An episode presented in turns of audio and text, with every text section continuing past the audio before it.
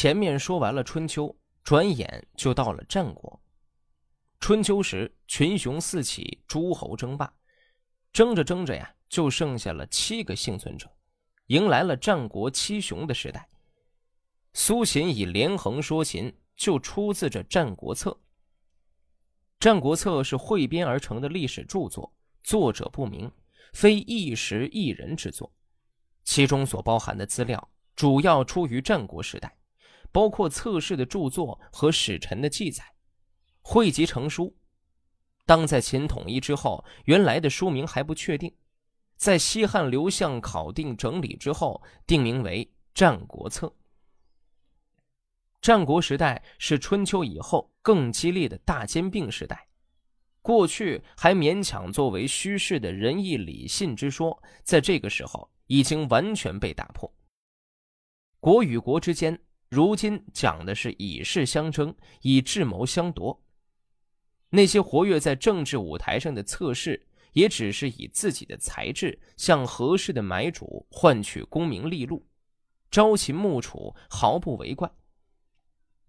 质变之势因时而起，揣人主之心理，逞一己之巧舌，或以联弱抗强之计，或以使弱示强之谋，游说于诸侯。以求自己飞黄腾达，史称这类测试为纵横家。苏秦是战国纵横家的代表人物，他先以连横之策游说秦王，备受冷落，后又以合纵之术游说赵王，大获成功。时而连横，时而合纵，没有固定的政治主张，只为取清香之尊而奔走，是典型的政客形象。苏秦早年投入鬼谷子门下学习纵横之术，学成游历多年，潦倒而归。随后刻苦攻读阴符，游说列国，得到燕文公的赏识，出使赵国，提出合纵六国以抗秦的战略思想，并最终组建合纵联盟，任从约长，兼配六国相印。使秦国十五年不敢出兵函谷关。苏秦起先主张连横，劝秦惠王说：“大王，您的国家西面有巴蜀汉中的富饶，北面有胡雕和代马的物产，南面有巫山黔中的屏障，东面有瑶山函谷关的坚固，耕田肥美，武士有百万。”有千里沃野上多种出产，地形形势而便利，这便是所谓的天府，天下显赫的大国呀。凭着大王的贤明，士兵的众多，车骑的富足，兵法的教习，可以兼并诸侯，独吞天下，称帝而加以治理。希望大王能对此稍许留意一下，我请求来实现这件事。我听说，羽毛不丰满的不能高飞上天，法令不完备的不能惩治犯人，道德不深厚的不能驱使百姓，政教不顺民心的不能劳烦大臣。现在，您一本正经的老远跑来，在朝廷上开导我，我愿改日再听您的教诲。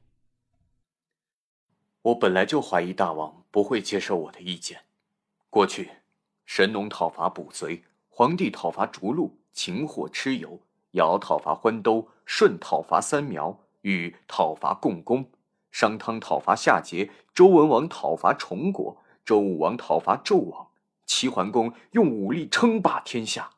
由此看来，哪有不用战争手段的呢？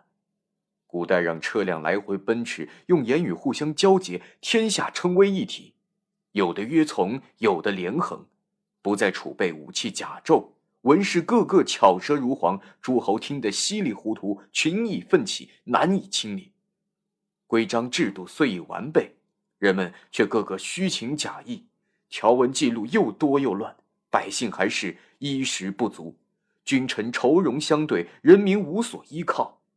道理愈是清楚明白，战乱反而愈易四起。穿着讲服饰的文士虽然善变。征战却难以止息。愈是广泛的玩弄文辞，天下就愈难治理。说的人舌头破，听的人耳朵聋，却不见成功；嘴上大讲仁义礼信，却不能使天下人相亲。于是就废却文治，信用武力，以优厚待遇许养勇士，备好盔甲，磨好兵器，在战场上决一胜负，想白白等待招致利益，安然勿坐而想扩展疆土，即使上古的武帝、三王、五霸、贤明的君主，常想做而实现，势必不可能，所以用战争来解决问题。相距远的就两支队伍互相进攻，相距近的就持着刀戟互相冲刺，然后方能建立大功。因此，对外军队取得了胜利，对内行仁义而强大，上面的国君有了权威，下面的人民才能信服。现在想要吞并天下，超越大国，使敌国屈服，制服海内，君临天下百姓。以楚侯为臣，非发动战争不可。现在在位的国君，忽略了这个根本的道理，都是教化不明，治理混乱，又被一些人的奇言怪谈所迷惑，沉溺在巧言诡辩之中。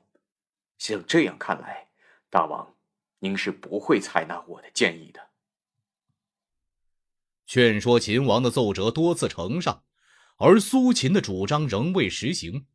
黑貂皮大衣穿破了，一百斤黄金也用完了，钱财一点不剩，只得离开秦国，返回家乡。缠着绑腿布，穿着草鞋，背着书箱，挑着行李，脸上又瘦又黑，一脸羞愧之色。回到家里，妻子不下织机，嫂子不去做饭，父母不与他说话。苏秦长叹道：“妻子不把我当丈夫。”嫂子不把我当小叔，父母不把我当儿子，这都是我的过错呀。于是半夜找书，摆开几十只书箱，找到了姜太公的兵书，埋头诵读，反复选择、熟悉、研究、体会。读到昏昏欲睡时，就拿针刺自己的大腿，鲜血一直流到脚跟，并自言自语说：“哪有去游说国君？”而不能让他拿出金衣锦绣，取得卿相之尊的人呢？满一年研究成功，说：“这下真的可以去游说当代国君了。”于是就登上名为《燕乌集》的宫阙，在宫殿之下夜见，并游说赵王，拍着手掌侃侃而谈。赵王大喜，封苏秦为武安君，拜受相印。以兵车一百辆，锦绣一千匹，白璧一百对，黄金一万亿跟在他的后面，用来联合六国，瓦解连横，抑制强秦。所以苏秦在赵国为相，而函谷关交通断绝。在这个时候，那么大的天下，那么多的百姓，王侯的威望，谋臣的权力，都要被苏秦的策略所决定。不花费一斗粮，不烦劳一个兵，一个战士也不作战，一根弓弦也不断绝，一支箭也不弯折。诸侯相亲胜过兄弟，贤人在位而天下驯服，一人备用而天下顺从。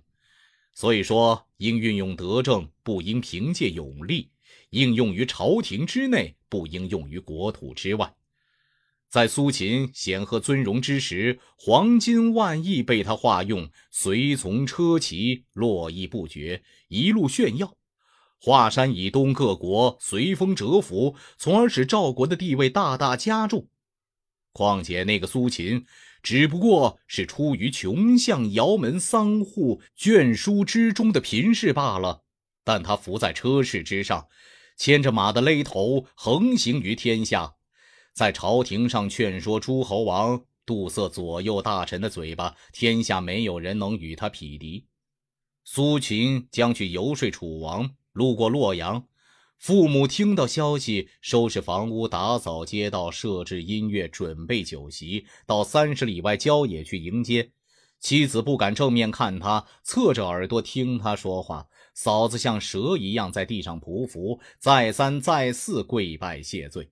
苏秦问：“嫂子为什么过去那么趾高气昂，现在又卑躬屈膝呢？因为你地位尊贵，而且很有钱呀。唉，贫穷的时候父母不把我当儿子，富贵的时候连亲戚也畏惧。人活在世上，权势、地位和荣华富贵，难道是可以忽视的吗？